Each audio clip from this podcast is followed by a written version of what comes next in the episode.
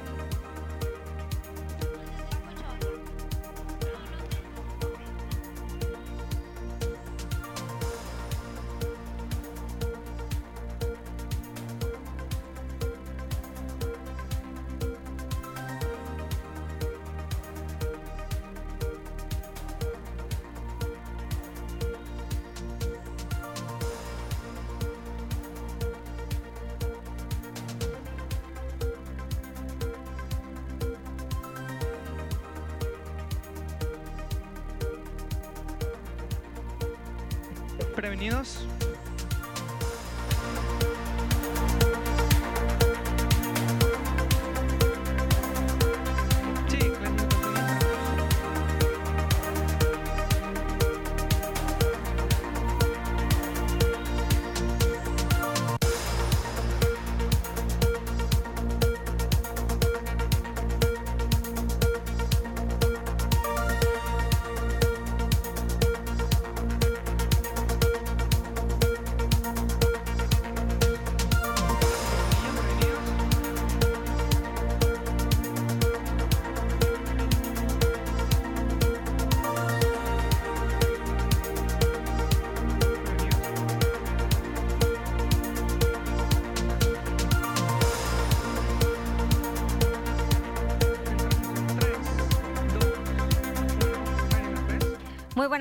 Gracias por estar con nosotros en esta emisión de las noticias de Peculiacán. Bienvenidos a la información, la información más relevante. También saludamos a nuestros amigos del Facebook, las noticias de Peculiacán. Ahí nos pueden mandar sus comentarios de información que aquí le estamos proporcionando o bien algunos saludos, ¿por qué no? Nosotros lo leeremos.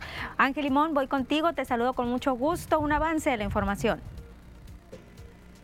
Excelente tarde, Lupita, amigos de las noticias, gracias por acompañarnos en esta emisión. Y efectivamente, pues hay un avance en la información acerca del tema educativo, porque Mexicanos Primero, pues presenta propuestas de acción urgente e inmediata para el sector educativo, haciendo referencia específicamente para la Secretaría de Educación Pública y Cultura. Y también, pues en el tema de gobierno, el presidente de México, Andrés Manuel López Obrador, no descarta eliminar el horario de verano en todo el país. Con este avance, Lupita, regresamos contigo. Mayre. Y regresamos, Ángel, para iniciar con este tema de Mexicanos Primero y esta propuesta que hace la Secretaría de Educación Pública y Cultura. Y es que dice que para Mexicanos Primero las prioridades de CEPIC no están en la educación, por ello hace una serie de propuestas para implementar acciones y estrategias integrales e impulsar la reactivación de aprendizajes académicos y socioemocionales en las niñas, los niños y adolescentes en la entidad. Señala que CEPIC aún no presenta un plan integral de recuperación de las consecuencias de la pandemia, por ello están planteando esta elaboración de un plan para un regreso seguro a clases, pero que incluya actualización de los protocolos sanitarios, mecanismos para capturar y difundir públicamente información respecto al avance de la reapertura escolar, generar en conjunto con ICIFE un registro censal de las condiciones de infraestructura de todos los planteles, priorizar y mantener los componentes de jornada escolar ampliada y de alimentación, apoyo a las escuelas para resolver los retos pedagógicos surgidos durante la pandemia, entre otros. Gustavo Rojas, director de Mexicanos Primero, capítulo Sinaloa, se refirió a esta propuesta de que ya no sea obligatorio el uso de cubrebocas. En contextos y en contextos la respuesta cambia. El uso de cubrebocas al aire libre tiene un nivel de utilidad muy distinto al que tiene en condiciones de puertas adentro sin ventilación. Si queremos hablar de soltar el uso de cubrebocas, hablemos de ventilación, hablemos de calidad de aire, hablemos de vacunación de la población. Me parece que mientras, por ejemplo, no avancemos en la vacunación de niñas y niños entre 5 y 14 años, que han sido un grupo excluido de la Jornada Nacional de Vacunación, todavía hay varios pasos pendientes para pensar en la eliminación del cubreboca en todas las circunstancias y en todos los contextos. Mexicanos Primero ya ha propuesto a la CEP hacer uso de su capacidad de modificar las reglas de operación del programa La Escuela es Nuestra o bien asignar nuevos recursos provenientes de la partida U080, la cual tiene contemplado recursos de 4 mil millones de pesos aprobados y que pudieran implementarse a estas escuelas de tiempo completo. Hoy por hoy, ¿cuánto necesitaría Sinaloa para mantener el tema, por ejemplo, de la alimentación y el tema de la jornada escolar extendida? ¿Cerca de 500 millones de pesos? ¿Qué es lo que costó financiar esas prestaciones que implican la, bonificación extra en el salario de los maestros, el, dinero para preparar la, comida, etcétera, ¿no? Eso costó cerca de 500 millones de pesos en el ciclo escolar 2019-2020, que fue la última ocasión en la cual el Estado recibió recursos para mantener andando completamente esas prestaciones. Y en cuanto a la situación que prevalece entre CEPIC y el 127, Gustavo Rojas dijo que la principal prioridad hasta el momento parece ser la disputa política que durante las últimas semanas pues han confrontado. No se ha priorizado, señala, temas de urgencia que atentan contra el derecho a aprender de las niñas, niños y adolescentes. Como resultado de enfrascarse en una disputa política con los sindicatos, la CEPIC ha, entre otras cosas, eh, impedido, impedido que la principal prioridad sea abrir las escuelas y centrarnos en el aprendizaje. Producto de la desaveniencia de un conflicto que ciertamente tiene dos partes, lo que hemos visto son paros laborales. Después de dos años, después de dos años de una interrupción bastante grande y bastante grave de la enseñanza presencial. Eso es completamente nocivo Continuamos con más información y hay un término que se utiliza dentro de la violencia acerca de una acción que se denomina violencia vicaria, pues es la forma de presión que ejercen los tutores de los niños con la finalidad de causar dolor pero a su cónyuge. Gloria Imelda, Félix Niebla, quien es diputada del PRI, señaló que cuando se quiere causar algún daño a la pareja o cónyuge, la manera más fácil de hacerlo es a través de los hijos, como no tener acceso a ellos, no poder convivir con los menores o bien sustraerlos del hogar. Aunado a esto, la diputada del PRI pues comentó que se debe garantizar una vida plena, donde se tiene que poner por encima de cualquier problema el bienestar de los menores para su desarrollo profesional y por supuesto emocional. La iniciativa que presenta pues Gloria Imelda Félix en el Congreso del Estado de Sinaloa es para poder darle continuidad a la violencia tanto a los menores como a parejas que sufren de estas acciones y poder erradicar la problemática, un tema que están trabajando de la mano con la Secretaría de la Mujer pero la violencia vicaria ha existido desde siempre. Hoy tiene un nombre por los expertos, los estudiosos que han eh, avanzado en los temas de género. Hay países en donde ya la tienen ya tipificada como un ilícito, ya está como una conducta que debe de ser valorada incluso dentro de la Ley General de Atención a las Mujeres a una Vida Libre de Violencia, porque es real. Una mujer que está sujeta a tanto estrés, la manera de no salir de ese círculo de violencia es coaccionarla a través de los hijos. Y hablando también del Congreso del Estado de Sinaloa, pues reabrirá sus puertas a partir de este primero de abril para todas las personas. La finalidad es que estén presentes en las sesiones ordinarias que se lleven a cabo, al igual que tengan voz y participación en los temas de interés de los sinaloenses. Así lo informó el diputado del Paz, Gene Renevo Jorques Ruiz. Dijo que para ingresar al Congreso del Estado se continuarán aplicando los protocolos sanitarios como el uso de cubrebocas y el gel antibacterial. El diputado del Paz comentó que el aforo de personas será controlado y se estará publicando a través de las cuentas oficiales del Congreso del Estado las invitaciones a la sociedad para que acudan a las sesiones que se estén registrando. Esta apertura va a dar apertura a cualquier persona que, que quiera ir a, a ver el actuar del, del Poder Legislativo. La finalidad es que los diputados somos representantes de la sociedad y mal nos veríamos de nuestra parte teniendo estadios, conciertos, restaurantes abiertos el lugar que tuviera, debiera tener mayor apertura estuviera cerrado, mal nos viéramos. Prevenida. Y ya ahorita retomamos la apertura del Congreso y eso es lo que vamos a hacer ya, darle, darle cara a la sociedad para sus problemas. Aire. Y hemos estado hablando de estas afectaciones en mujeres que acuden a ciertas estéticas o a ciertos lugares para realizarse alguna cirugía pues ya la misma Secretaría de Salud ayer comentaba que se están haciendo operativos al respecto para detectar aquellas que no están certificadas.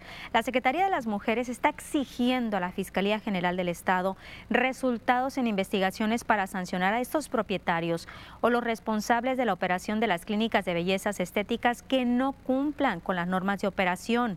Teresa Guerra Ochoa, secretaria de las Mujeres, dijo que se necesita de un verdadero control en este tipo de clínicas, ya que en un periodo corto, dos mujeres en Sinaloa han fallecido a causa de supuestas malas prácticas estéticas. Hablábamos del caso de Paulina y también de Anaí. Logramos que haya sanción para quien actúa con esta falta de cuidados, con esta falta de protocolos. Creo que eso va a frenar el que estén proliferando clínicas y, este, estéticas que están ofreciendo estos tratamientos riesgosos. Creo que si la Fiscalía aplica las sanciones que correspondan y se siguen las investigaciones y creo que sí la Secretaría de Salud también fortalece el tema de la vigilancia, en los registros y los cuidados. Esto va a llevar a que quienes están al frente sientan que el peso de la ley puede caer sobre de ellas. Considero que en Sinaloa se ha detectado que las mujeres abusan de los tratamientos estéticos en base de cirugías, estas cirugías que se están realizando. Puntualizó que desde el Congreso del Estado se deberán de revisar la ley de salud, el Código Penal para generar sanciones a este tipo de establecimientos y su regulación el hecho de que las mujeres no deben apostar todo a lo físico. En Sinaloa, lamentablemente, hay abuso o exceso de cirugías estéticas y hay mujeres que no tienen los recursos y hacen este cundinas para poder tener las intervenciones. Vemos a niñas de, de, 14 años que lo que piden de regalo de 15 años son intervenciones que empiezan a veces con inyecciones de productos que se supone que no son tanto riesgo, pero en cualquier persona pueden ser riesgo. Sabemos que, que el Botox, que el ácido hialurónico, las operaciones de busto, las operaciones de cadera, las operaciones, la lipoescultura, o sea, hay un exceso. Y sí hay un exceso, coincido totalmente con la doctora Tere Guerra y lo estamos viendo. Y ya lo habíamos comentado, Ángel, hace algunos días, cuando empezó esta, a surgir este tema del caso de Paulina, esta joven, 26 años, que se hace una mini lipo, que desafortunadamente fallece. Y estábamos hablando de cómo las jovencitas de ahora, en igual de una fiesta de 15 años, están pidiendo una cirugía de nariz, del cuerpo, etcétera, Ángel. Claro, Lupita. Y la importancia también, además de que pidan eso de regalo, por así decirlo, pues que acudan a lugares, Lupita, ya lo hemos mencionado anteriormente, lugares que realmente estén certificados y que cuenten con todos, eh, pues con todos los procedimientos adecuados para que se lleven a cabo las cirugías estéticas de cualquier tipo, de nariz, de cuerpo completo, lipoesculturas, eh, todo este tipo de, cirugías estéticas tienen que estar también certificadas y ojalá que se sigan haciendo los recorridos, que se hagan esos recorridos en las clínicas que realizan este tipo de acciones. Voy a retomar un poquito lo que decía ayer Héctor Melesio Cuenojeda, de que se han visitado más de 200 clínicas donde se están ofreciendo pues los masajes y al revisar pues todos los procedimientos que se están realizando, Ángel, de 200 o de realizan algún tipo de cirugías, de 290 de ellas no tenían hasta este momento los permisos de salubridad. Es el recorrido que se está haciendo hasta este momento, lo que tiene la Secretaría de Salud. Obviamente se tiene que seguir investigando y no nada más, Ángel, que ahorita que están estos temas tan relevantes, sino que sea una revisión, una estrategia permanente para evitar que se presenten más fallecimientos. Por supuesto, que sean revisiones constantes y ojalá que además de que se descubran más eh, clínicas que realizan este tipo de acciones, desde los masajes reductores hasta las operaciones estéticas, pues cuenten con una certificación realmente que cumplan con lo estricto ante las medidas eh, de salud, porque al final de cuentas son intervenciones a un cuerpo, Lupita. Seguimos platicando en el Facebook, ¿te parece? Nos vamos a nuestra primera pausa, no se vaya, volvemos enseguida.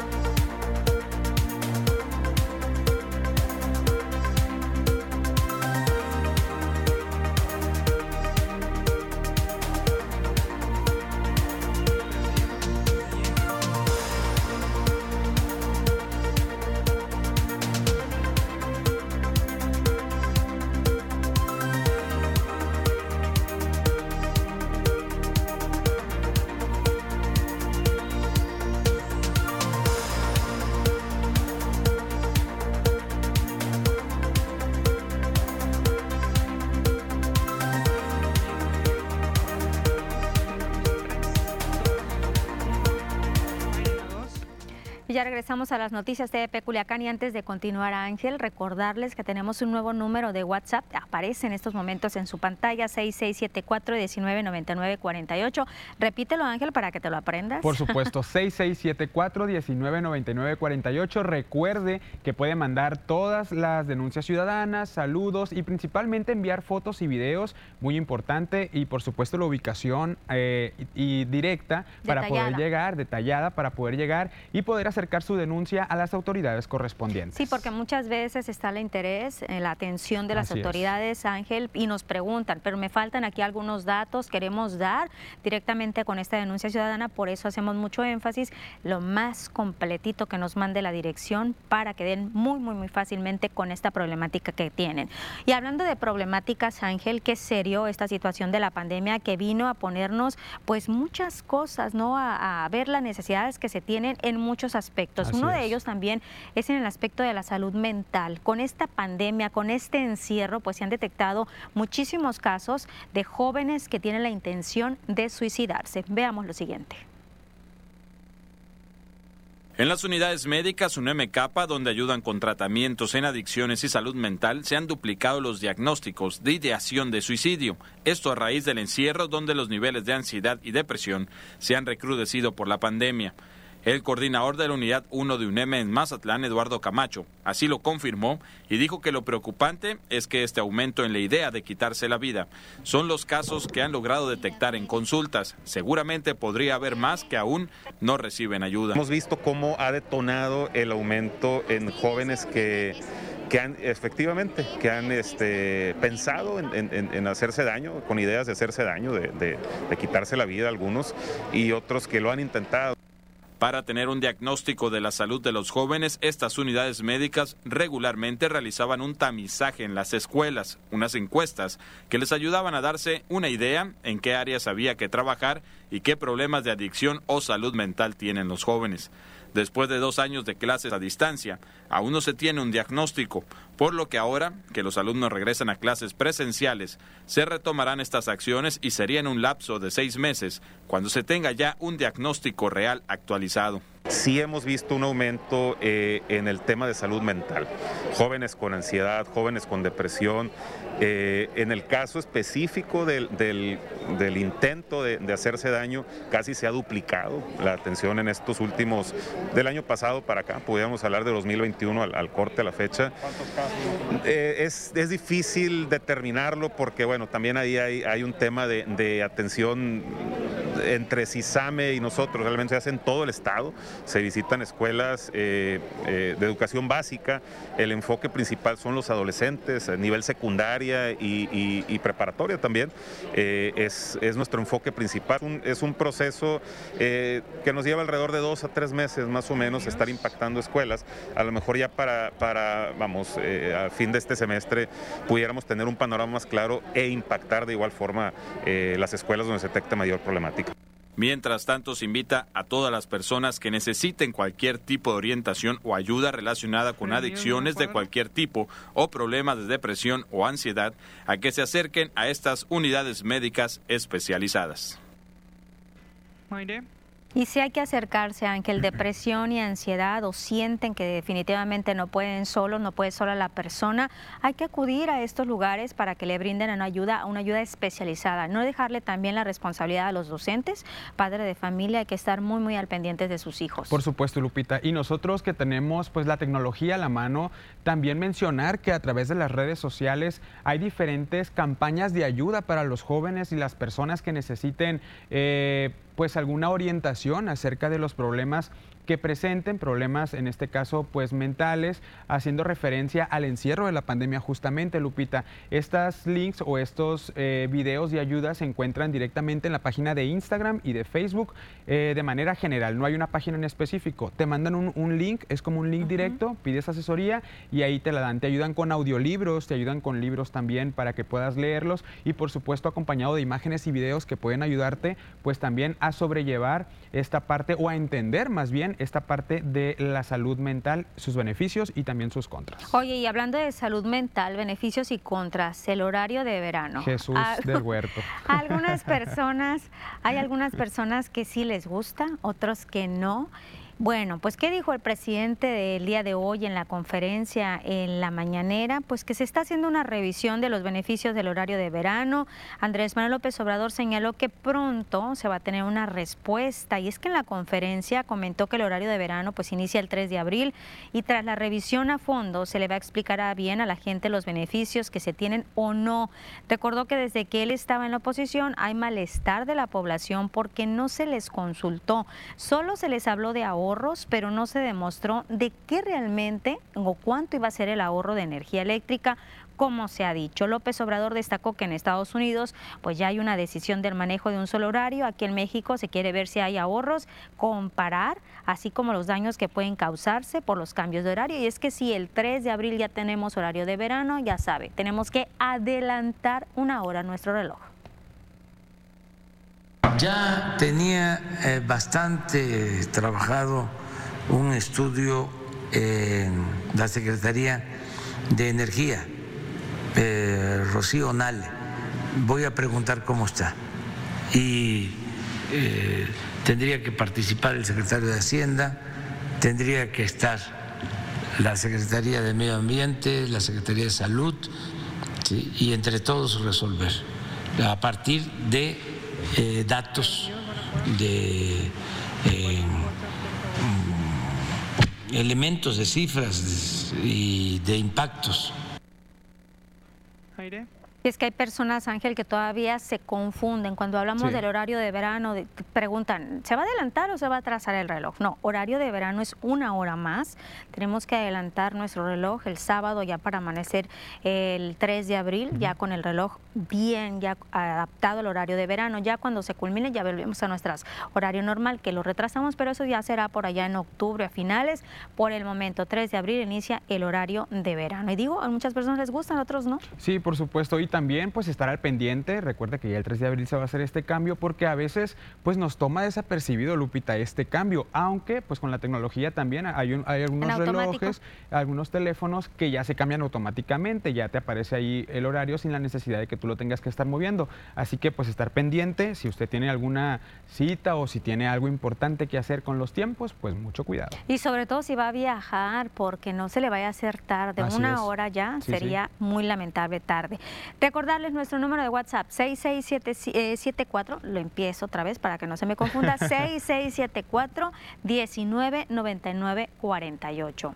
Va otra vez, 6674 199948. Es una de las maneras que usted tiene para estar cerca de nosotros, para tener este contacto, mandándonos pues la denuncia ciudadana que tenga en su sector o bien si quiere aprovechar también nuestras redes sociales como el Facebook, lo puede hacer. 6674199948 este es nuestro número de WhatsApp. Y ya que mencionamos Facebook, pues tenemos un comentario, por ejemplo, Medina Cristina nos dice saludos Lupita Camacho, gracias Cristina Medina por eh, sus saludos y gracias a todas las personas que se están uniendo con nosotros a esta transmisión, Ángel. Está uno de Anel Chaides que también se suma a la transmisión y dice buenas tardes, nunca me pierdo el noticiero, hoy quiero reportar la falta de vacunas en las instalaciones públicas. Curiosamente, sí las hay en las clínicas privadas. ¿Cómo es posible que desde que inició la pandemia no tengan ciertas vacunas? ¿A dónde se están desviando los recursos del IMSS? Y cita, todos los niños, todas las vacunas. Decía, decía el eslogan del gobierno, pero ni siquiera que van a los planteles educativos como antes.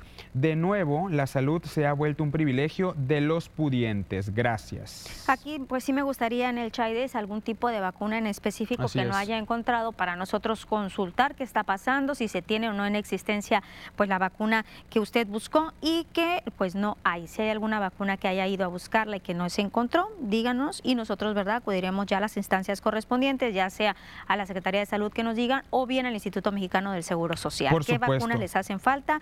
Aquí en este caso nomás nos dice, de, sí menciona el IMSS, pero sí no nos menciona en específico alguna dosis, qué tipo de vacunas se tienen. Silvia Cruz Carrillo también se suma a la transmisión, dice buenas tardes Lupita y Ángel, buenas tardes Silvia, gracias por acompañarnos en esta transmisión. Les recuerdo que es importante, pues, eh, de igual manera que se sumen a los comentarios, a, los, a las noticias que estamos entregándole a usted directamente y también comparta la transmisión para que llegue más personas y se sumen a esta transmisión, nos ayuden a llegar cada vez más lejos y, por supuesto, que todas las personas nos dejen su punto de vista acerca de, acerca de los temas que estamos abordando en las noticias TV Culiacán. Y también tenemos un, servicio que nos puedan ayudar, ¿verdad? En este caso de una bolsa que se dejó y eh, tiene un documento a nombre de Santiago de Arte Fragoso, viene una identificación ahí, eh, es importante para que ustedes, pues, eh, si, no, si conoce a Santiago de Arte Fragoso, nomás habla de Colinas del Bosque, la dirección, si usted lo conoce, hay una bolsa que se encuentra aquí y que está apareciendo ahí en su pantalla este documento que le digo y viene Santiago de Arte Fragoso y la dirección Colinas del Bosque. Si usted lo conoce o si nos está mirando, pues tenemos esta identificación aquí en esta televisora. Nos vamos a pausa, no sin antes recordarle nuestro número de WhatsApp, nuestro nuevo número 6674199948. Nos vamos a un corte, seguimos transmitiendo donde Ángel. Nuestro Facebook, Las Noticias TV Peculiacán. Regresamos.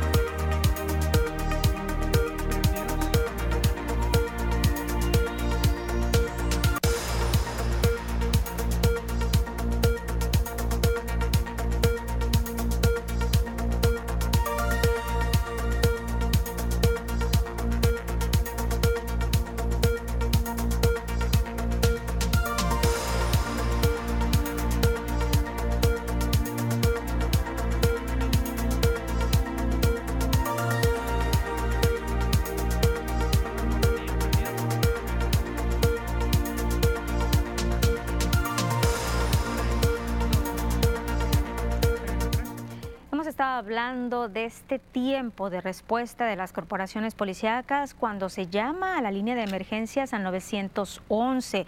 Y es que dicen que estas llamadas al número de emergencias tienen una duración máxima de 2 minutos con 30 segundos. Están cronometrados en el sistema. Víctor Antonio Cisneros Díaz, él es director de C4, dijo que las atenciones por el personal de operación tienen que ser inmediato para poder canalizar la llamada a las áreas correspondientes, ya sea solicitando un servicio de Salud, Seguridad o de Protección Civil. Aseguró que es imposible que una llamada de emergencias al 911 tarde 30 minutos, tal como lo señalaron en una denuncia que presentaron mujeres que salían de un gimnasio ubicado en la ciudad de Los Mochis pidiendo atención de seguridad debido a que un hombre se encontraba masturbándose. Resultaría increíble que una persona que esté reportando estuviera 30 minutos a la línea telefónica, más aún cuando eh, se dé alguna situación de crisis. Entonces, eh, estas métricas, te repito, los tenemos nosotros debidamente establecidas por el sistema. Una vez que el reportante ingresa el reporte, nosotros canalizamos a las corporaciones en cualquier materia que, que el reporte manifieste y empatado con el Catálogo Nacional de Incidentes y estos atienden. Una vez que atienden el reporte, cualquier autoridad que sea, nos retroalimentan para que de manera secuencial este folio sea alimentado y eventualmente se entregue la información a alguna autoridad judicial. Cisneros Díaz señaló que todas las llamadas que se registran al número de emergencia son grabadas, por lo que confirmó que no se recibió tal solicitud, ya que con la creación de grupos de vecinos el reporte fue dirigido a una corporación de seguridad. Cuando nosotros nos enteramos de este reporte, nos dimos a la tarea de revisar puntualmente los registros y cuál sería la sorpresa que no había ninguna llamada, ningún reporte que acreditara esta denuncia. Lo que hemos encontrado en no pocas ocasiones, y es una práctica muy habitual a nivel nacional, es que eh, existen comités de vecindad, existen este, algunas asociaciones civiles y tienen contacto directo con algunas autoridades, de tal suerte que ahí el reporte no ingresa al 911, sino que se da la atención directamente por parte de las autoridades, como fue el caso de este en Mochis. Eh, revisamos puntualmente todos los datos de ese día y no había algún folio, alguna llamada que acreditara el lugar y el evento que estaba perpetrando. Continuamos con más información en el tema de seguridad porque un hombre joven de aproximadamente 35 años de edad, identificado de manera extraoficial como Hugo Carrizales, fue asesinado de varios balazos la madrugada de este miércoles cuando circulaba a bordo de un vehículo de color blanco de la marca Chevrolet Matiz con placas de Sinaloa por una de las calles del fraccionamiento Urbivillas. Las autoridades informaron que la víctima presentó impactos de bala en el cuerpo, en el costado izquierdo y quedó a bordo del asiento del conductor de dicha unidad. Elementos de la Cruz Roja Mexicana confirmaron que la persona que se encontraba a bordo del vehículo lesionada presentaba impactos de bala, por lo que se le dio aviso a las autoridades policíacas y minutos después arribaron al sitio elementos de la Policía Municipal y Policía Estatal Preventiva, quienes confirmaron que la víctima ya no presentaba signos vitales, pero en el sitio no se localizaron casquillos de arma de fuego. Con esta información nos vamos a una pausa. Quédese con nosotros. Seguimos en nuestro Facebook Las Noticias TV Peculiacán.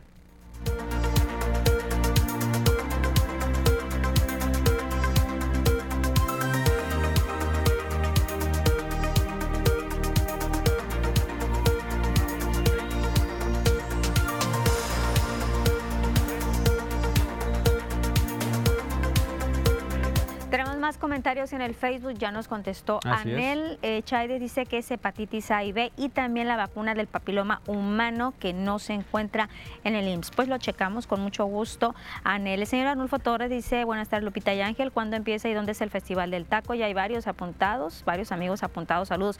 31 de marzo de 10 de la mañana a 10 de la noche en el Jardín Botánico. Invite, señor Arnulfo, a Ángel nada más que...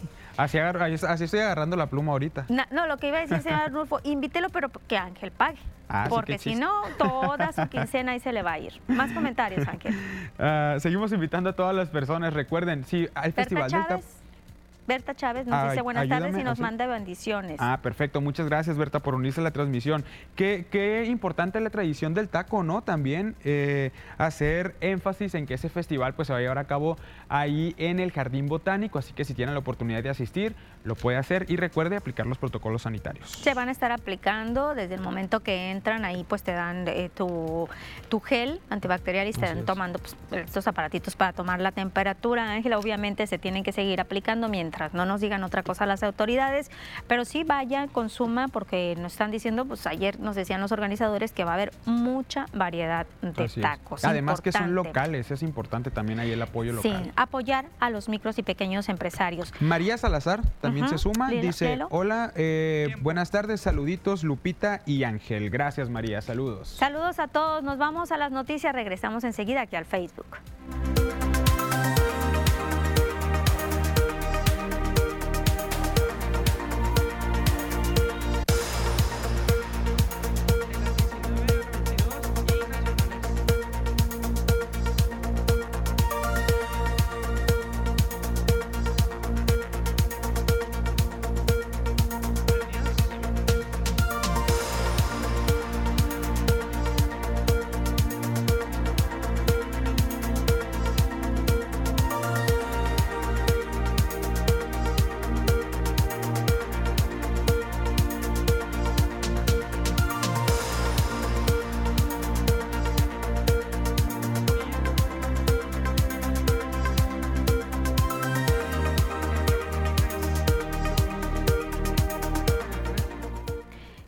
A más información. Continúa desafortunadamente este conflicto entre Rusia y Ucrania. Hoy el presidente de México, Andrés Manuel López Obrador, dice que nuestro país, México, no va a intervenir en esta guerra, en este conflicto. Dijo que no se va a participar ni a favor ni en contra. Es una postura de neutralidad que tiene que ver con la política exterior de México. Destacó que está a favor de la paz, de la solución pacífica de las controversias. Dijo que no se quiere ser protagonista, ofrecer intermediación, para eso están las Naciones Unidas. Y en el tema de los refugiados, señaló el presidente de México que se va a mantener la postura, esta postura política, de continuar apoyándolos. Nosotros no vamos a este, participar eh, ni a favor ni en contra. Eh, es una postura de neutralidad la eh, nuestra, que tiene que ver con la política exterior de México. desde luego, sí estamos a favor de la paz. Y hay más comentarios acerca de esta campaña de revocación de mandato que se está ejerciendo a nivel nacional, pues la presidenta del PRI en Sinaloa, Cintia Valenzuela Langarica, señaló que el partido no comparte la derrocha de dinero que se está haciendo para poder ejecutar la revocación de mandato este próximo 10 de abril por parte del presidente de México, Andrés Manuel López Obrador. Cintia Valenzuela dijo que lamenta que los funcionarios estén promoviendo la elección democrática, lo cual pues no es correcto y también que las consultas ha hecho, que ha hecho el presidente de México son una farsa y un gasto innecesario para el país. Señaló que es importante que el partido de Morena no siga desprestigiando al INE y que AMLO entregue los resultados propuestos a la sociedad en lugar de estar, eh, de estar perdiendo el tiempo en si se queda o no al mando de la nación. Y vaya, lo que todos sabemos es la revocación de mandato, como todas las consultas que ha hecho Andrés Manuel López Obrador, son una farsa, son un gasto innecesario para el país, que sin lugar a dudas no las comparto, no las compartimos como partido y que esperamos que no, no sigan utilizando ni apropiándose, ni mucho menos buscando debilitar a nuestras instituciones como es el INE, faltándole el respeto de esta manera. Lo que de verdad buscamos es que lo que deberíamos estar buscando es que el presidente entregara resultados y no buscar preguntar si de veras lo queremos que continúe o queremos que se vaya. Sabemos lo que va a suceder, sabemos, conocemos los números, ya lo hemos hablado, que esta consulta no va a generar eh, ninguna respuesta que le obligue a que se vaya. Otro partido también que alza la voz acerca de la revocación de mandato, pues para el PRD la promoción que hacen los funcionarios públicos sobre esta revocación de mandato es una ilegalidad, atenta contra la democracia al influir de manera abierta y directa en la opinión de la ciudadanía.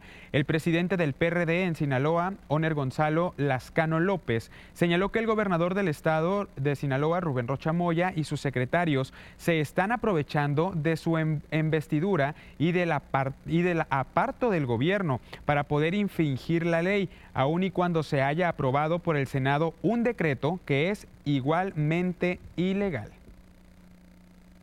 Primeramente es una ilegalidad porque lo están, como dicen luego, el cuarto para las 12, ¿no? Eh, un decreto tiene que ser 90 días antes publicado y para que tenga validez, ¿no?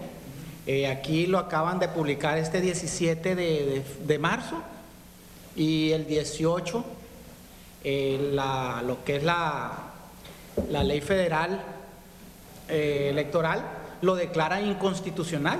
Centrándonos aquí en lo que es Sinaloa, el gobernador Rubén Rocha hace reunión con, con los presidentes municipales, con funcionarios y los invita a promover la revocación de mandato. Y hoy, 23 de marzo, se cumplen ya 28 años del asesinato de Luis Donaldo Colosio. En la estatua de Luis Donaldo Colosio, aquí en Culiacán, ubicada por el Malecón, se llevó a cabo un acto cívico por parte del PRI por este aniversario, el 28. Sergio Mario Arredondo, diputado local del PRI, comentó que Luis Donaldo Colosio es un ejemplo a seguir. Sin embargo, dice que los miembros del partido están en deuda con él porque no han sabido entregarle resultados a la sociedad y han perdido fuerza a nivel nacional, iniciando por la Presidencia de la República y también en el Congreso del Estado.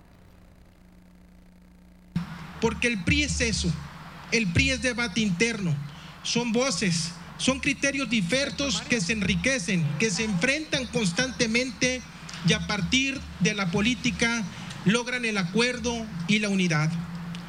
Lo que le da fuerza e identidad con sus bases, con sus organizaciones, es la contienda política. Por eso no existe ningún argumento válido para soslayarla. Por el contrario, hay que proponerla siempre, vivirla y que sea ella, la contienda, la que defina rutas y liderazgos. Por su parte, Cintia Valenzuela, presidenta del PRI en Sinaloa, indicó que como partido continúan trabajando para rendirle cuentas a la sociedad, seguir con el legado que Luis Donaldo Colosio dejó antes de morir. Recordarlo es honrar la memoria de un hombre excepcional que es referente de la democracia mexicana. En sus pensamientos, él tenía presente que el fortalecimiento de la democracia nos lleva al camino del desarrollo económico y social. En este sentido, me permito retomar una de sus frases con la finalidad de contextualizarla. Decía, reconozco que la modernización económica solo cobra verdadero sentido cuando se traduce en mayor bienestar para las familias mexicanas. Los temas sobresalientes a nivel nacional los tenemos en las noticias TVP Culiacán. Quédese y manténgase bien informado en la siguiente cápsula. Personal del ejército mexicano aseguró un artefacto explosivo sembrado en las instalaciones de la presidencia municipal de Nuevo Parangaricutiro, Michoacán. El informe policial homologado señala que una llamada a los números de emergencia alertó a las autoridades de la presencia del explosivo. Al llegar al edificio principal de la alcaldía, los militares localizaron el artefacto en unas oficinas utilizadas como cafetería. Dos posibles montachoques en un auto negro sin placas de circulación chocaron el vehículo de la actriz y conductora Georgina Holguín y sin dar explicaciones se dieron a la fuga, según se observa en un video que circula en redes sociales. El periodista Carlos Jiménez compartió la grabación donde se aprecia que los responsables del incidente vehicular suben su vidrio y aceleran para huir de Oye, ¿qué procede ahí? No, pues tiene que alcanzarlo porque si no se le va a ir a la fuga. Pero son dos tipos. El pasado fin de semana, decenas de mexicanos compartieron en redes sociales videos y fotos de lo que parecía un meteorito o cometa. Sin embargo, en realidad se trataba de restos de basura espacial, partes del cohete ruso Soyuz, que fue lanzado rumbo a la Estación Espacial Internacional pudo verse en la costa del Pacífico, especialmente en Sinaloa, Durango, Jalisco y Tepic, de acuerdo con el portal Frontera Espacial, según en realidad fueron restos de basura espacial y una parte de cohete ruso Soyuz lanzado el viernes. La Fiscalía General de Justicia del Estado de México confirmó que dos personas murieron, un pasajero y un presunto ladrón, durante un asalto violento a bordo de una unidad del transporte público ocurrido el sábado mientras circulaba sobre la autopista México-Puebla en la colonia Ampliación Los Reyes.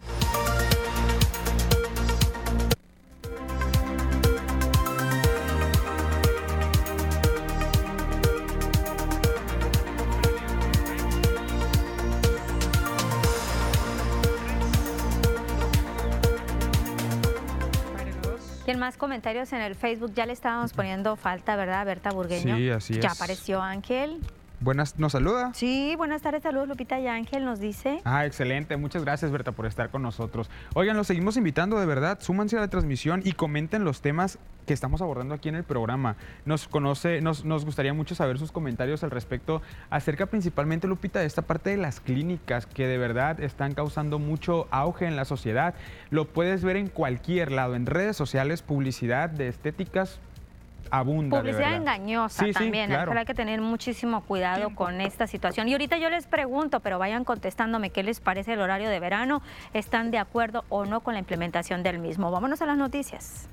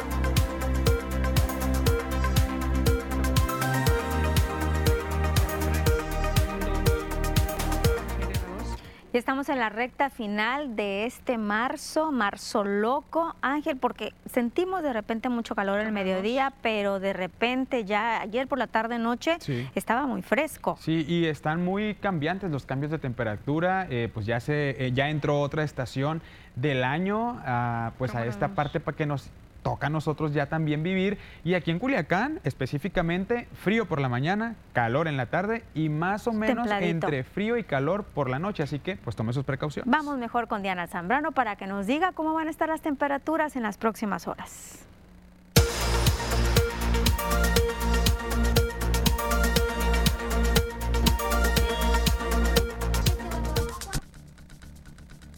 Hola, ¿qué tal y buenas tardes? Gracias por seguir acompañándonos en esta excelente tarde. Nosotros estamos listos con el reporte meteorológico, primeramente para conocer las temperaturas actuales en algunos puntos importantes del país. Y comenzamos como siempre en la frontera. En Tijuana el día de hoy tenemos temperatura que llega hasta los 29 grados. En La Paz se mantiene con 27 grados, Guadalajara con 28, Acapulco con 27, al igual que en el sector de Ciudad de México. Igual los dos con cielos totalmente despejados. Pasamos a conocer las temperaturas actuales aquí en nuestro estado. En Sinaloa podemos ver condición de cielo totalmente despejada en la mayor parte del estado. ¿Y que tenemos para el resto de la semana comenzando en el puerto de Mazatlán? El día de hoy tenemos 23 grados centígrados. Mañana jueves incrementa un poco la máxima hasta llegar a los 25 grados y se mantiene la misma máxima para el día viernes. Ya en el sector de la capital de Sinaloa, en Culiacán, actualmente se registran 32 grados y se mantiene la misma máxima para jueves, viernes y sábado. Ojo, no hay que confiarse porque el día viernes se prevé condición de cielo mayormente nublada en Culiacán. Ya en el sector de Guamuchil, actualmente también se mantiene caluroso en ese sector con 31 grados centígrados. Aquí se prevé condición de cielo parcialmente nublada para todo el fin de semana. Más al norte, en el sector de Guasave, el día de mañana se mantiene la misma condición de cielo totalmente despejada. Máxima que llega hasta los 31 grados y mínima que se prevé de 8 grados para el día de mañana. Para finalizar, en los mochis, actualmente se mantiene con 31 grados centígrados. Tenemos máximas que van a variar entre los 31 y los 32 grados. Y aquí el día viernes también se prevé condición de cielo mayormente nublada. Respecto a la fase lunar, nos mantenemos aún en luna llena. La salida de la luna se mantiene a las 22 horas con 4 minutos. La puesta de la luna se registra a las 10 de la mañana con 2 minutos. La salida del sol a las 6 de la mañana con 11 minutos y para finalizar la puesta del sol a las 18 horas con 22 minutos. Hasta aquí el reporte meteorológico. Espero que tengan una excelente tarde.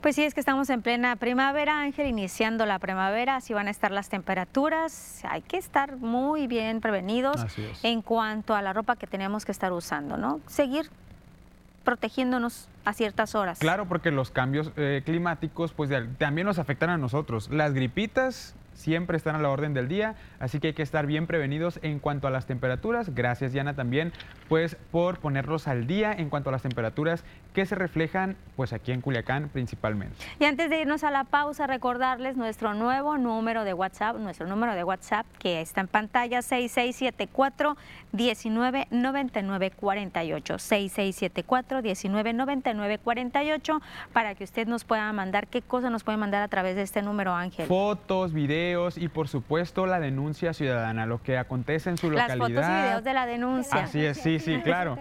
También, por supuesto, ¿no? Así que pues ya sabe que nos puede mandar las fotos de la denuncia, todo bien detallado acerca de la dirección y dónde dar específicamente en el punto para atender la denuncia y acercarlo a las autoridades correspondientes aquí en las noticias. Nos vamos a pausa, nosotros seguimos en el Facebook, las noticias de Peculiacán.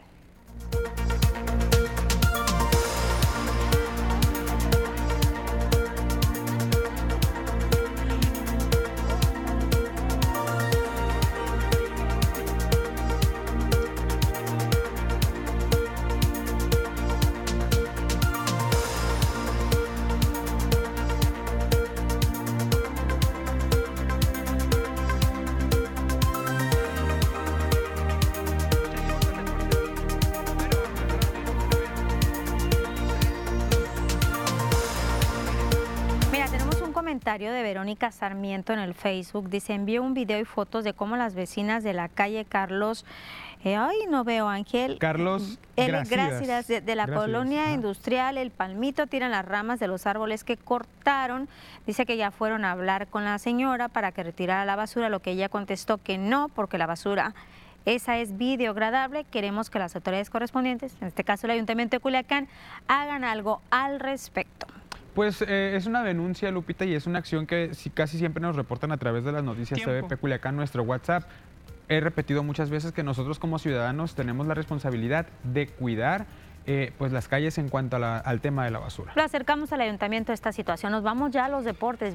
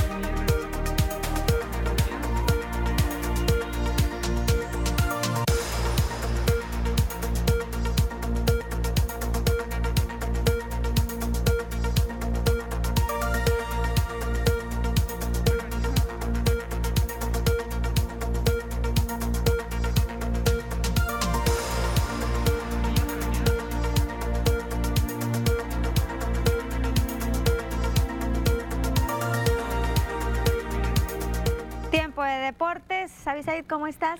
Pues estamos, ahí estamos, muy bien. no, este día vienen, Ángel, y tú de un chistín. No, no, lo que pasa Porque es que te sientes mal, ¿o qué estos pasa? cambios de temperatura ¿Te duele algo de la América? y afectan un poquito. Ah, no, pues para nada, para nada. Pero estamos bien, estamos bien. Pues qué bueno, Estamos muy bien. Sana distancia. Te haces para atrás, no, estamos bien. Nada Atácale a mi pues todo bien, gracias Lupita, vámonos de lleno con todo lo que tiene que ver con la información deportiva. Vamos a la seriedad, por supuesto. Hay que platicar todo lo que tiene que ver con el apasionante mundo de los deportes. Vamos a arrancar con la Liga de Expansión Dorados de Sinaloa recibió al conjunto de los toros del Celaya el día de ayer en duelo correspondiente a la jornada número 13 de la Liga de Expansión. Dorados llegaba a este compromiso con la obligación de sacar la victoria, ya que en su último compromiso como local había perdido. Celaya, el rival, aparentemente había las condiciones para conseguir la victoria, pero apenas corrían 27 minutos cuando un error defensivo permitió a Ricardo Marín marcar el gol, robó la pelota y se puso al frente el Celaya 1 por 0. Más adelante, ya en un contraataque, apareció Diego González con un golazo este, por para marcar el 2 por 0, con el cual Celaya se apunta la victoria. Dorados cae al lugar 11 apenas con 15 puntos y va a tener dos partidos de visita de manera consecutiva. Habló su técnico, Rafael García.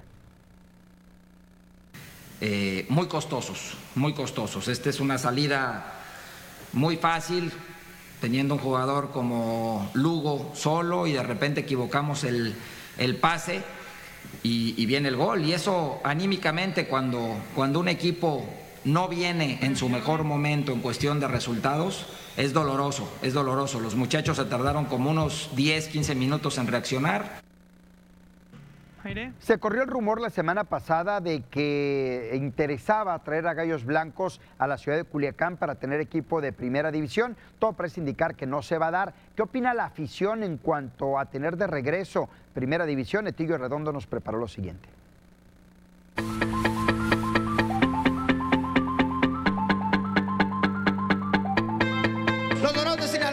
en boca de todos. ¿Por qué? Porque ha dicho que se ha reunido con el equipo de Grupo Caliente para buscar una posibilidad de que haya ascenso o no en Culiacán. ¿Qué opina la gente? ¿Quiere adorados en primera, pero cómo? ¿Administrativamente o deportivamente? Escuchamos a la gente.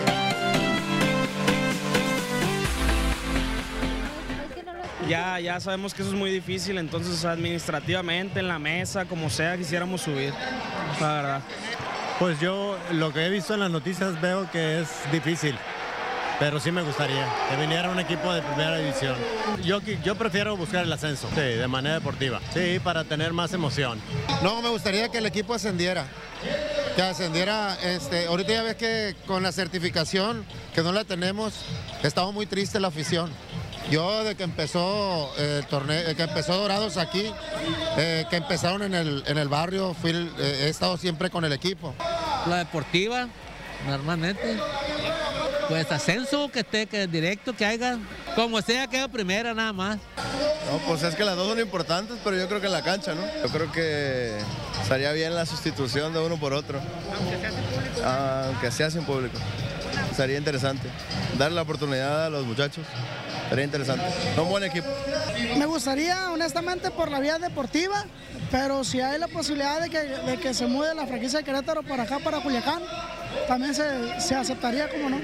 Pues la gente está árida de ver aquí en Culiacán, primera división. Dicen que se lo merecen, que la plaza está para primera división, que ya lo ha demostrado. Veremos qué es lo que pasa con esta franquicia. ¿Qué opina usted?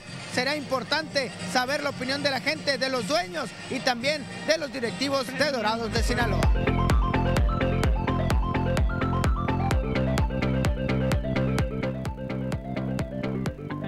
Vámonos con más detalles de la información deportiva, platicar acerca del circuito de básquetbol. No, antes Julio Urias, Julio Urias que firmó un contrato de 8 millones de dólares con el equipo de los Dodgers de Los Ángeles. Vaya campaña la anterior de 20 ganados, de apenas 3 descalabros para el de Culiacán. Le valió firmar un contrato por una temporada de 8 millones de dólares.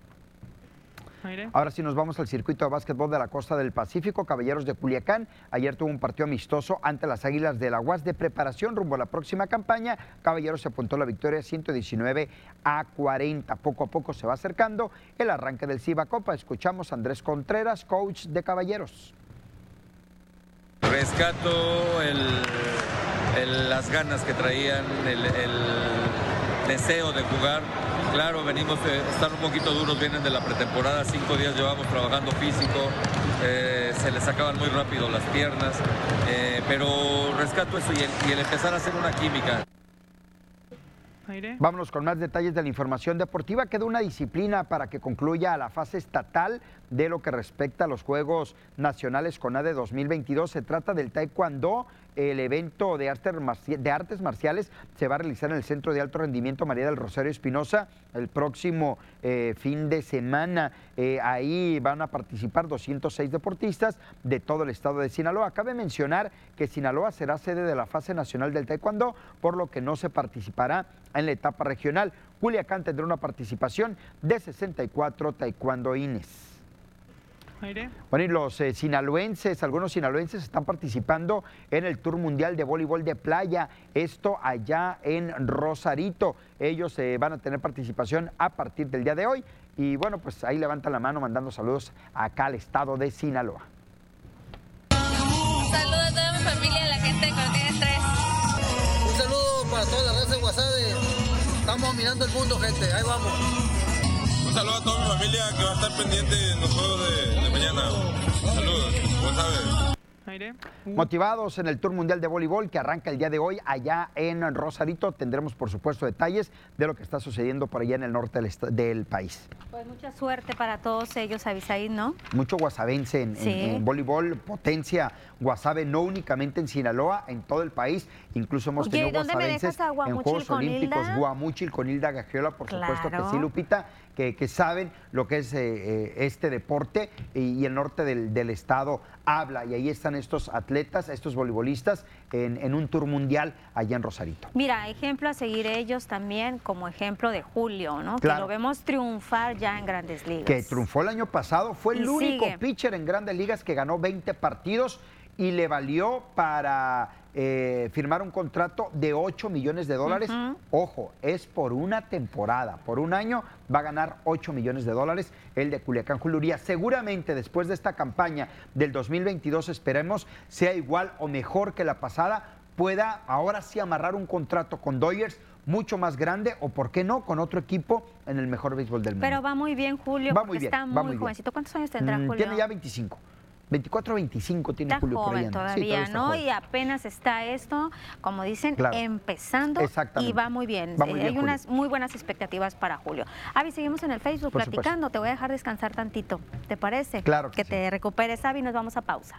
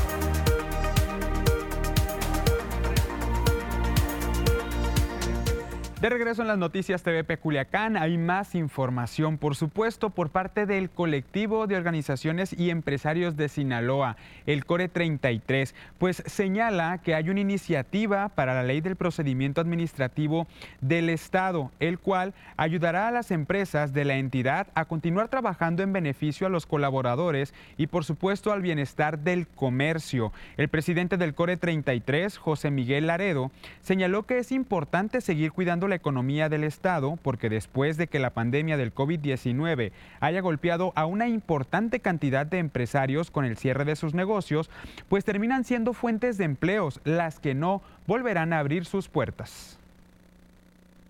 siente desde las media- medianas, pequeñas empresas, ¿qué es lo que se siente? Que se siente que no han sentido la mano de, de parte del, del gobierno para poderlos ayudar a guiar por el camino que tiene que hacer cualquier trámite.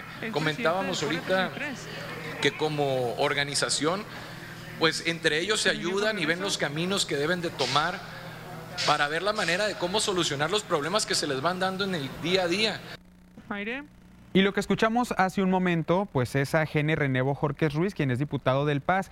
Esto que dice, pues señala estar comprometido pero como empresario y no como diputado, siendo pues de igual manera el apoyo principal para las pymes, que son las pequeñas y medianas empresas locales, con la finalidad de fomentar el trabajo y también ir protegiendo la productividad de la vida económica en Sinaloa. Pero lo que destaca principalmente una parte importante para este sector, el presidente del Core 33, José Miguel Loredo, pues es la importancia de seguir apoyando a las empresas del estado de Sinaloa con la finalidad de que no haya más cierres de comercios en la entidad. Estoy contento que estemos alineados buscando cómo la actividad empresarial deje de ser un terreno minado, darle la certeza que requiere y la actividad hasta el nivel que sea posible de protección a la productividad para que mejore el ingreso de los colaboradores, el ingreso del, gobierno y se puedan reiniciar una vida económica pues, dinámica como todo nos, nos surge. Aire prensa se le preguntó a José Miguel Loredo su opinión respecto a la propuesta que hay por parte del gobierno del estado del uso o no del cubrebocas. Pues él dice que el portar cubrebocas en espacios cerrados como restaurantes, las oficinas y otros establecimientos ha permitido que el sector comercio continúe avanzando en beneficio del desarrollo económico.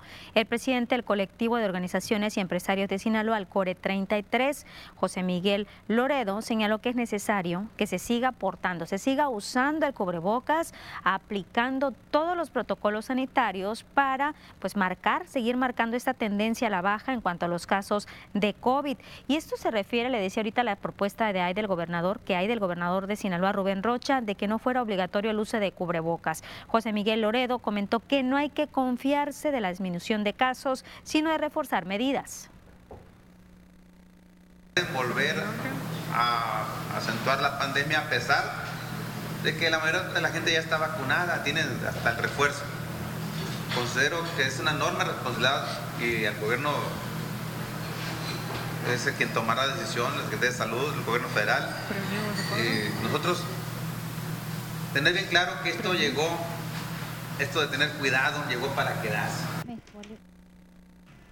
Efectivamente llegó para quedarse el COVID-19 y hablando de protocolos sanitarios, pues vamos a conocer el panorama, este recorrido que hacemos de manera nacional, estatal y por supuesto municipal para conocer las cifras del COVID-19. Vemos en pantalla por completo pues la República Mexicana en color verde, vamos bien, vamos bien con una tendencia a la baja.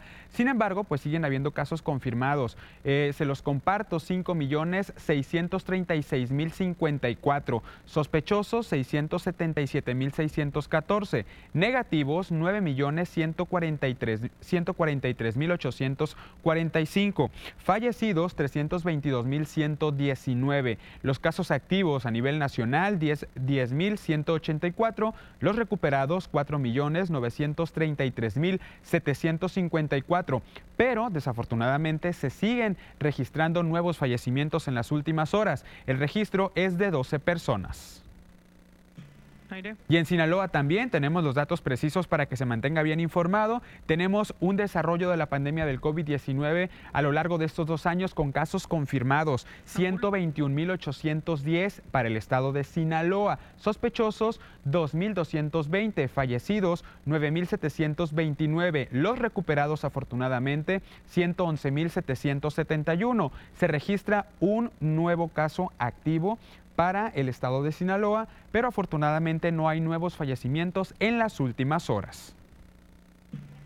Y de manera interna, cómo nos encontramos en cada uno de los municipios de la entidad. También tenemos los números activos en total, 310, de los cuales AOME abarca 62 casos, 9 para el Fuerte, 0 en Choix, 23 en Guasave, 1 para Sinaloa municipio y Angostura, 5 para Salvador Alvarado, 1 en Mocorito, 0 para Badiraguato, 1 en Nabolato, 116 en Culiacán, 2 para Elota, 0 en Cosalá y San Ignacio, 82 casos para Mazatlán, 0 en Concordia, 6 El Rosario y 1 para Escuinapa. Hubo una tendencia a la baja eh, importante para el municipio de Mazatlán. Sin embargo, Culiacán sigue teniendo los casos activos. Los mencionaba hace un momento, 116. El único municipio del estado de Sinaloa que se encuentra en color rojo. Sin embargo, pues es importante seguir aplicando todos los protocolos sanitarios, el uso del cubrebocas, por supuesto, el gel antibacterial y mantener una sana distancia en medida de lo posible. Este es el panorama del COVID-19 Lupita, tú tienes más información. Regresamos contigo.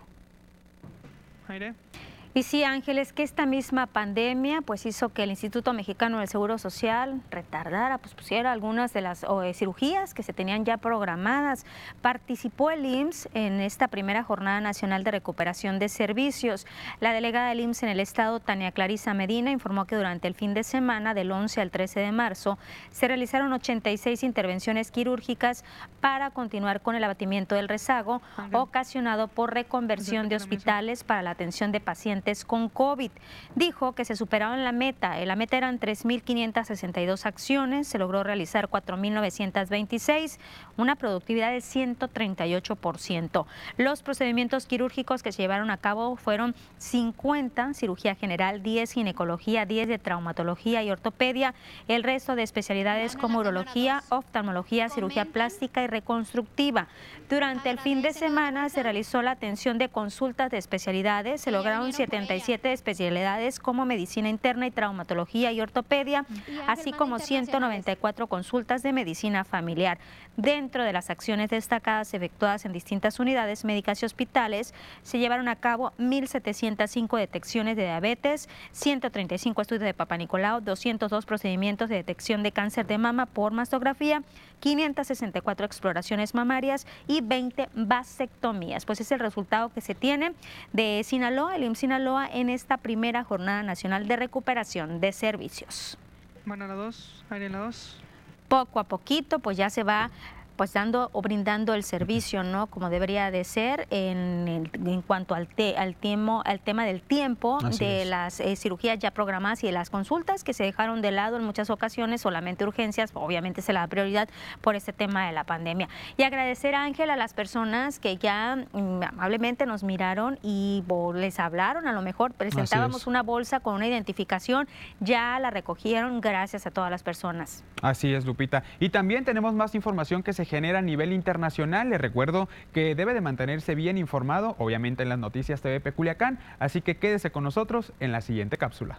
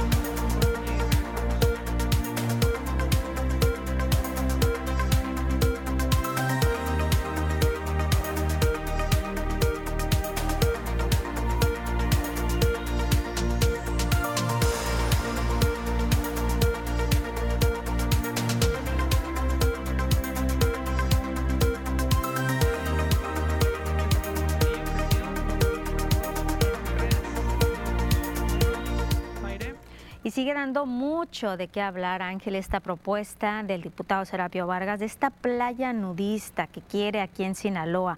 Pero hoy se le preguntó a Tere Guerra su opinión al respecto. Dice que con la creación de una playa nudista en el estado solo se va a fomentar el morbo y la posible exposición a la violencia en las mujeres. María Teresa Guerra, secretaria de las Mujeres, dijo que la propuesta del diputado Serapio Vargas no es lo que esperan los sinaloenses. Dijo que hay temas que requieren de atención desde el mismo Congreso del Estado que abonen a la disminución de violencia de género. Yo insisto, le resto seriedad a la propuesta porque efectivamente pareciera como una ocurrencia. No veo este, que esté sustentada en un análisis serio, documentado Creo que si hablamos de violencia extrema en una entidad donde hay bastante machismo, donde hay mucho control, donde la violencia contra las mujeres viene incrementándose, pues seguiría seguirlas exponiendo y seguiría este, fomentar el morbo y creo que no debemos de fomentar esto, las relaciones que debemos fomentar son de otro tipo. Y en el mismo tema también hay más información acerca de esta propuesta de crear una playa nudista en el municipio de Nabolato, pues señalan que carece de sustento y también de conocimiento legal. Esto pues acusa el diputado federal del PT, Leobardo Alcántara. El legislador señaló que poner en marcha el destino turístico propuesto por el diputado Serapio Vargas necesita de ciertas especificaciones como son permisos y concesiones que deben de ser otorgados por Semarnat, ya que el ayuntamiento de Nabolato y el Congreso del Estado no están facultados para su intervención. Leobardo Alcántara expresó que ante la Cámara de Diputados no hay una propuesta formal, ya que sería competencia y también facultad del gobierno federal. El diputado del PT puntualizó que el Congreso requiere de propuestas serias y de políticos serios. No es cosa menor y no se vale que el legislador esté haciendo uso de la polémica del tema para hacerse de fama el acceso a las playas y áreas naturales es un derecho ciudadano a las playas marítimas. Son un bien que común que le pertenece a todas y a todos los mexicanos y para fines específicos como este es el caso. De la playa nudistas que propone el diputado local se requiere de permisos otorgados por la Semarnat, concesiones y autorizaciones, luego de cumplir con diversos requisitos establecidos por la ley. Además, Lupita, también hay más información acerca de este tema por parte de, eh, por parte de Oner Gonzalo Lascano, quien es eh, eh, dirigente del PT aquí en Sinaloa, pues señala que la, de PRD, perdón, aquí en Sinaloa, pues señala que la propuesta de crear una playa nudista en Nabolato, además de ser una ocurrencia que da risa, también se está utilizando como una cortina de humo. Como te comento, pues aquí lo señala el dirigente del PRD en Sinaloa, Oner Gonzalo Lascano, quien manifestó que habiendo tantos temas importantes que por motivo de la pandemia han generado crisis en miles de familias de Sinaloa, se esté concentrando la atención en impulsar una iniciativa que a todas luces no necesita Sinaloa, ya que la mayoría de los sinaloenses al parecer no andan pensando en ir a vacaciones en una playa nudista, sino en convivir, en, sobrevivir a esta crisis en la, que se, eh, en la que se ha sumido el Estado y por supuesto el país. Pues mira, es un tema que a veces que eh, da risa, ¿no? Porque en la forma de, darlo a conocer el, diputado, ¿no? Cuando todos nos dimos, eh, le dimos la nota, pues todos pensamos que era una vacilada. Yo siento que ahí eh, la, es desviarnos la atención de varios temas que son torales para el Estado. El gobierno estatal está perdido y siento que por ahí quieren desviar la atención. Pues ahí está la voz Lupita de las personas, diputados y también dirigentes acerca de esta propuesta por parte de Serapio Vargas, diputado local de Morena, de la playa nudista en el municipio de Nabola. Pero hay que destacar aquí lo que dice el diputado federal del PT, son atribuciones que no le corresponden al Congreso del Estado, a Semarnat y otros estudios que se tienen que hacer. Serapio es muy inteligente, es muy, muy inteligente y es una persona que es muy aguerrida y es de lucha. Yo creo que tiene mucho trabajo que hacer para los productores agrícolas y más ahora que acaba de, de ser nombrado presidente nacional del sistema Producto Maíz, pues entonces que se deje de lado esto de la propuesta de la playa nudista y que empiece o que continúe con esta lucha para mejores condiciones para los productores agrícolas en la entidad, que él sabe muy bien de este tema y ahí sí puede hacerle mucho, mucho bien a nuestro estado. Es algo que los productores se lo iban a agradecer. Nos vamos a pausa, Ángel. Vámonos, seguimos en nuestro Facebook de Noticias TV Peculiacán.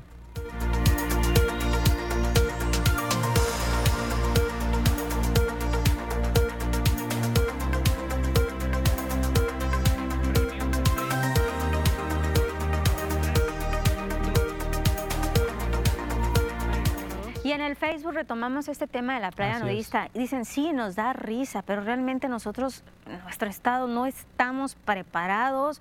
No, que no me voy a ir al país, Ángel, porque hay playas nudistas en el, en, en el país. Claro. Pero Sinaloa no está preparado. Me voy a enfocar aquí para tener una playa nudista. Vemos las situaciones, cuántas veces pasamos que la alerta Amber, la, la- otro tipo de alertas que no saben.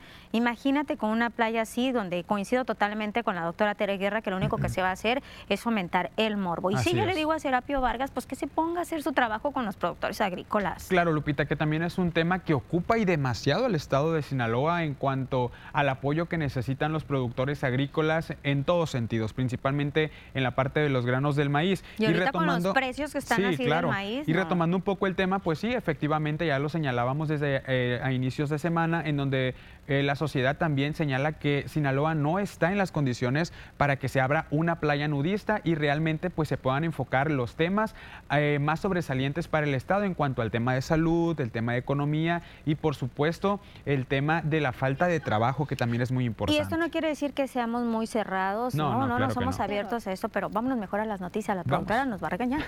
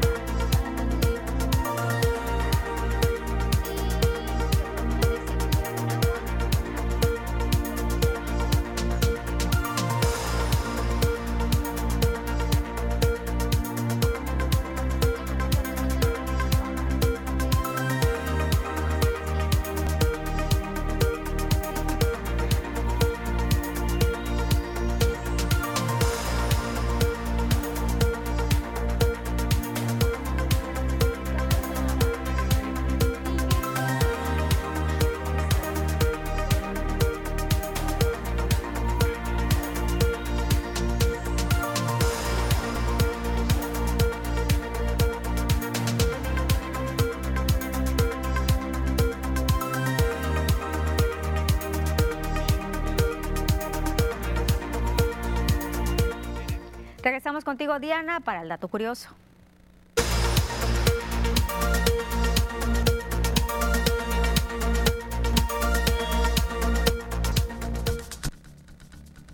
Hola, ¿qué tal y buenas tardes? Gracias por seguir acompañándonos en esta excelente tarde. Les cuento que hoy, 23 de marzo, celebramos el Día Meteorológico Mundial, el cual se estableció para conmemorar la puesta en marcha del convenio para la creación de la Organización Meteorológica Mundial.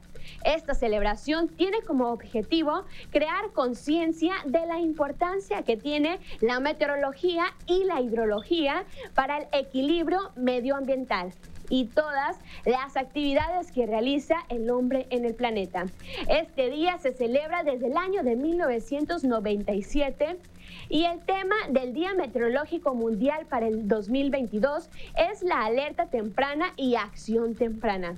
Y destaca la importancia de la información meteorológica, hidrológica y climática para reducir el riesgo de desastres y proteger los medios de subsistencia de las comunidades. Cada año, los más de 180 Estados miembros que integran la Organización Meteorológica Mundial celebran este día. Así que a conmemorar este día realizando acciones para el cuidado de nuestro planeta. Los invito a seguir acompañándonos durante nuestra programación.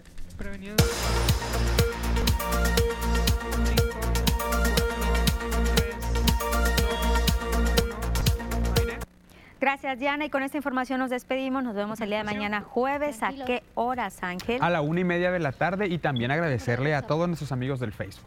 Agradecerles también su atención y sobre todo recordarles nuestro número de WhatsApp 6674-199948. Va de nuevo, 6674-199948 para que nos mande fotografías, video de la denuncia ciudadana. Nos haga llegar a través de este número y nosotros canalizar las autoridades correspondientes. Nos vemos el día de mañana jueves. Cuídese.